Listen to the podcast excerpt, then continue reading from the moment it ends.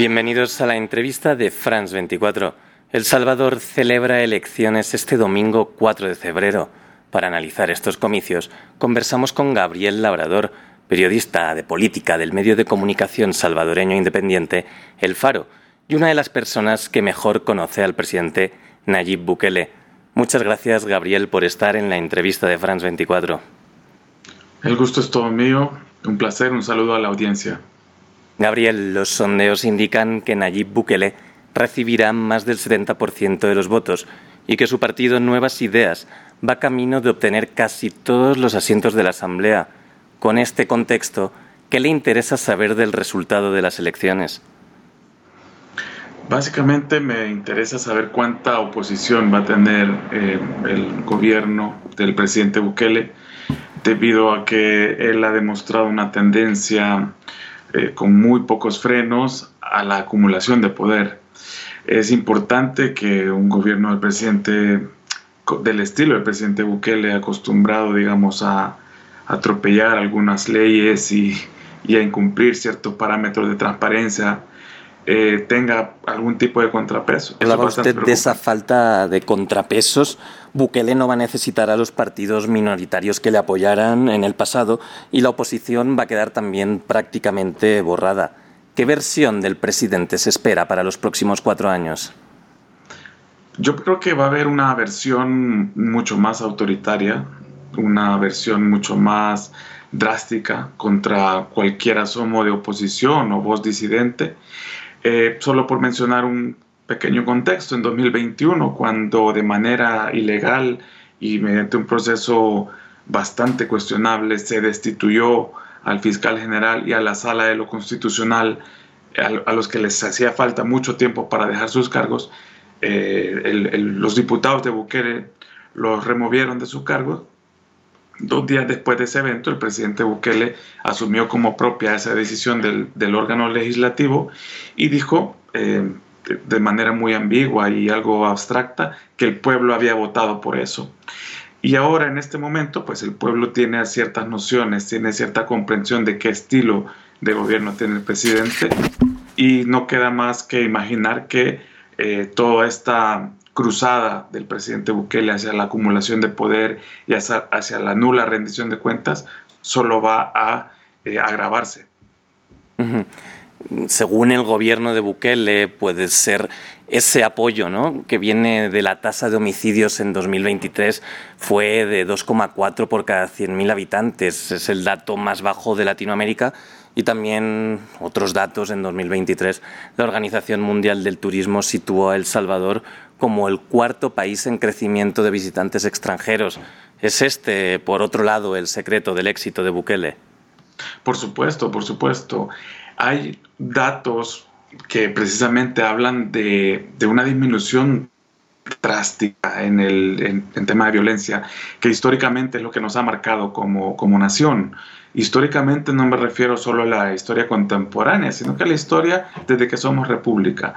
Y eh, precisamente cuando se reducen los índices de homicidio, se reduce la violencia, pues hay un efecto inmediato en, toda la, cultura nacional.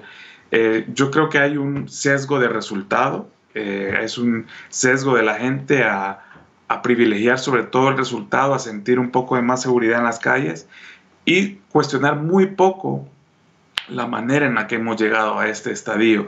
Es eh, el procedimiento con el que estamos en este momento disfrutando, entre comillas, de la paz, ha significado un alto costo para la democracia.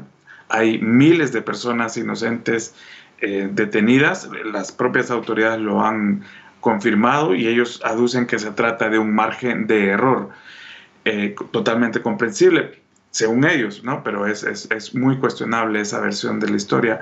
Y yo creo que es un sesgo porque precisamente la gente estaba desesperada por ese tema de violencia. Y es, es, es por supuesto, comprensible cuando tenés eh, a tus hijas, a tus hijos amenazados constantemente por el yugo de las pandillas, de repente llega una solución que es retirarlos a todos ellos de la cárcel y, y meterlos en la, perdón, de la calle y meterlos en la prisión, pues eso da un efecto eh, bastante contundente. Sin embargo, como repito, el costo ha sido bastante alto. Estamos en una plena crisis de derechos humanos y en una plena de una crisis democrática institucional. En este contexto parece también difícil que salgan voces de disenso, voces opositores, opositoras fuertes. Exacto. Por un lado, porque los opositores políticos han perdido mucha credibilidad. Estamos hablando de los principales partidos de oposición tradicional después de la guerra. Recordemos que El Salvador firmó la guerra en 1992. Desde entonces entramos en un camino democrático con fuerzas políticas que dominaron la escena eh, partidaria del país y que gobernaron durante 30 años sin resolver los principales, los principales problemas de El Salvador. Y, y, eso, sumado a los casos de corrupción, a la poca renovación y al, poco interés en, verdaderamente conectar con, eh, con las audiencias o con el votante, ha hecho que no haya en este momento un opositor claro, eh, ni siquiera un partido eh, creíble. y, y, también a nivel de organizaciones de la sociedad civil, están muy debilitadas debido a un conjunto de normas y un conjunto de medidas que se han tomado para precisamente eh, cortarles su operación, tanto financiera como administrativa. Y por supuesto hay que sumarle una narrativa 24/7 de los 365 días del año del gobierno, de sus ministros, de los diputados, de tergiversar y atacar y presionar en redes sociales y en, medios de comunicación eh, la labor que estas eh, organizaciones de la sociedad civil hacen. Estamos hablando de, un gobierno muy poco tolerante a la crítica y a cualquier tipo de fiscalización y que ha reaccionado con mucha eh, violencia institucional contra todas las voces disidentes. Hay personas detenidas que han elevado la voz en algún momento, campesinos que se habían organizado para defender la tierra o el agua, eh, organizaciones de derechos humanos que han sido perseguidas y líderes también que han sido perseguidos y encarcelados injustamente. Y estamos en un clima de bastante miedo, diría yo, porque em, precisamente el régimen de excepción que anula ciertas garantías constitucionales y que está vigente desde marzo de 2022 permite a la policía y al ejército actuar con, digamos, algún tipo de arbitrariedad contra toda la gente y toda la población. Gabriel, sobre ese control del relato, el Faro, el medio de comunicación en el que usted trabaja, ha revelado pactos de Bukele con las pandillas e incluso en su última investigación publicaron que habrían conspirado con un líder pandillero para recapturar al buscado Kruk, eh, otro líder pandillero de la Mara Salvatrucha, mediante un cartel mexicano. También se han conocido casos de corrupción que la Fiscalía, controlada por el Ejecutivo, no ha profundizado y hay seis artículos constitucionales que impedían la reelección de Bukele. ¿Le da igual al salvadoreño lo que haga el gobierno o bien, como estaba usted comentando, hay un control total del discurso por parte de Bukele?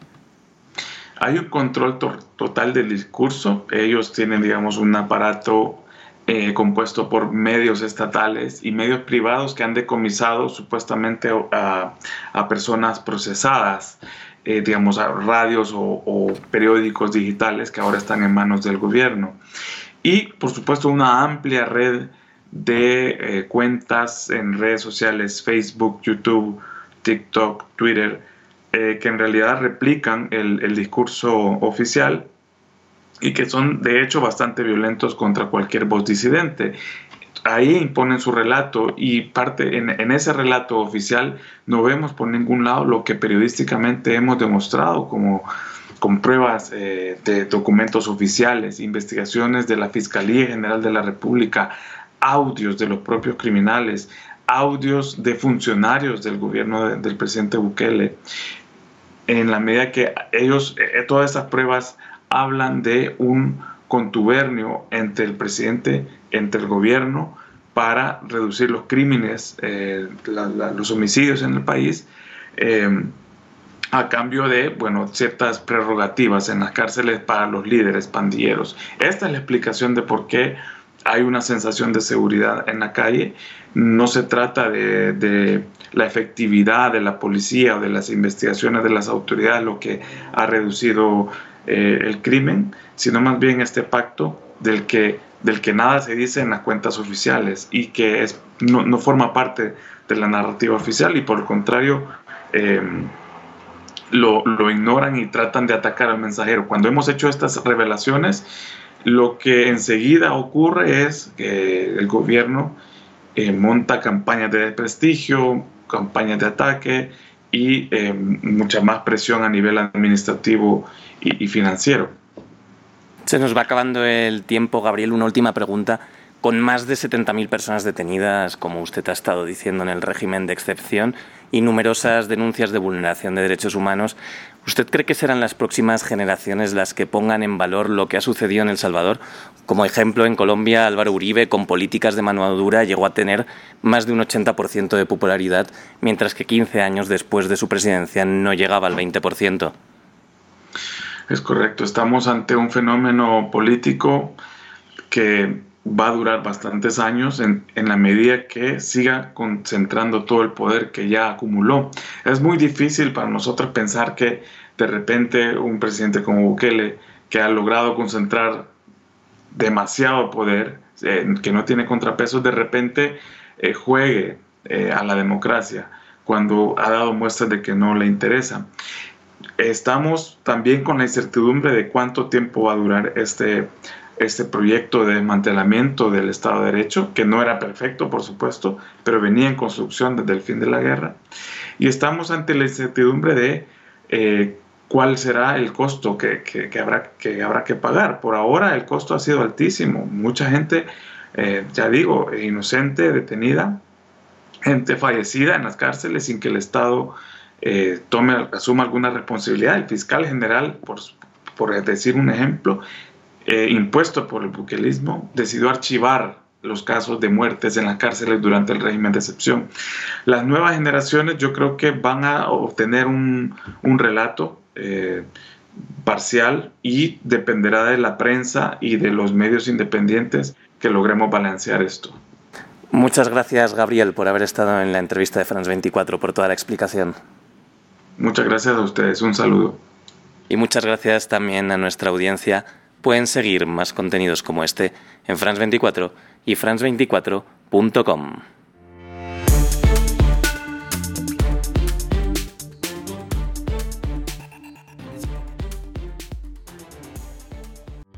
RFI y France 24 presentan. Acompáñanos en Escala en París. Una cita semanal con personalidades de la política, las ciencias, las artes, el deporte. Desde París tendemos puentes con América Latina y el resto del mundo. Esperamos que sea la gesta de Malvinas No se la pierda. En Radio Francia Internacional y France 24.